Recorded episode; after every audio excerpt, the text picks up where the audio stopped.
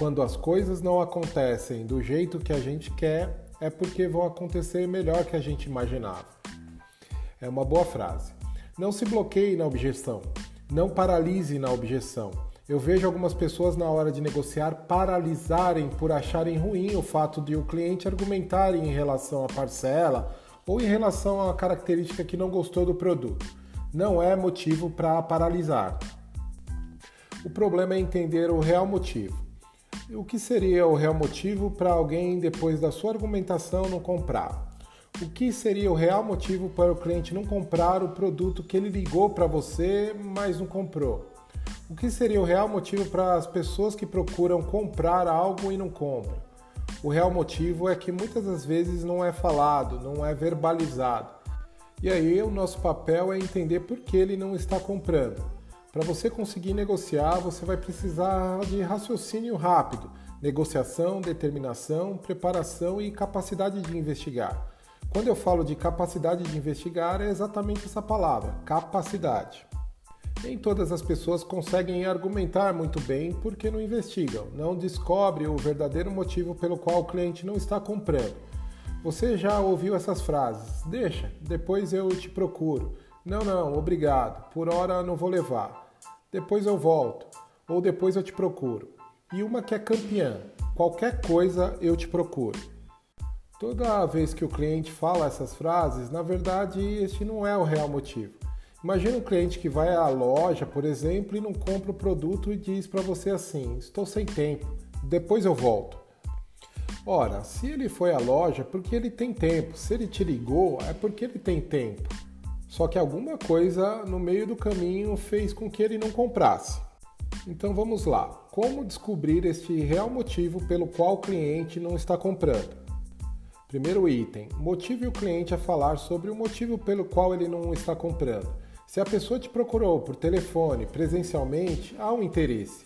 Se ela não comprou, normalmente são por três motivos: ou ela não gostou do produto, ou ela não está de acordo com o preço, ou o atendimento que você prestou não foi adequado naquela situação.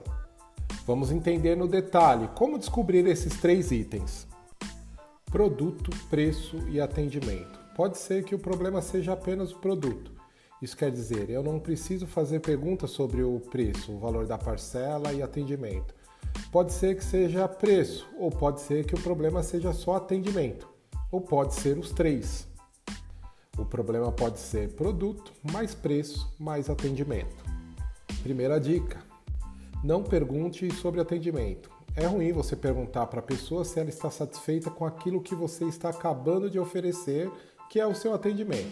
Ignora atendimento por enquanto. Vamos começar por produto. Quando você oferece o produto, pode ser que a etapa de investigação, de demonstração e de complementação não esteja adequada. Lembra do método? Investigação, localização, demonstração e complementação.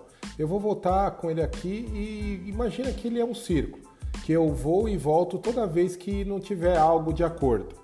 Se o problema é o produto, você precisa entender o que exatamente não agradou. Talvez na etapa de investigação não tenha sido feito um bom diagnóstico do que ele precisava, ou você demonstrou algo que não estava de acordo ou complementou algo que não era importante. Se você descobriu que o problema é o produto, procure diagnosticar aonde você demonstrou algo que não estava de acordo. Vamos para o exemplo. Eu ofereci um crédito consignado e percebi que o valor das parcelas está alto mas o cliente está desmotivado em tomar o crédito e não explica o porquê.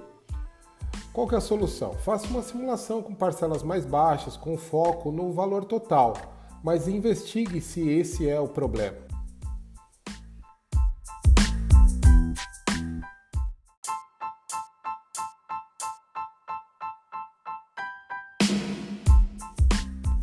Geralmente o problema é atrelado a parcela, por exemplo. Você sabe que a maioria dos clientes estão sensíveis a preço. Não vá para uma negociação direto falando de preço. Há grande chance de você errar em falar desse assunto antes de descobrir a necessidade do cliente. Exemplo, eu ofereci um crédito consignado e percebi que o valor das parcelas está alto, mas o cliente está desmotivado em tomar o crédito e não explica o porquê. Faça simulação com parcela mais baixa, com foco no valor total. Pergunte: o valor está de acordo com o que o senhor esperava? Era isso que o senhor necessitava? O que fica melhor para o senhor? Pergunte sempre de maneira sutil. Era isso mesmo que o senhor estava procurando?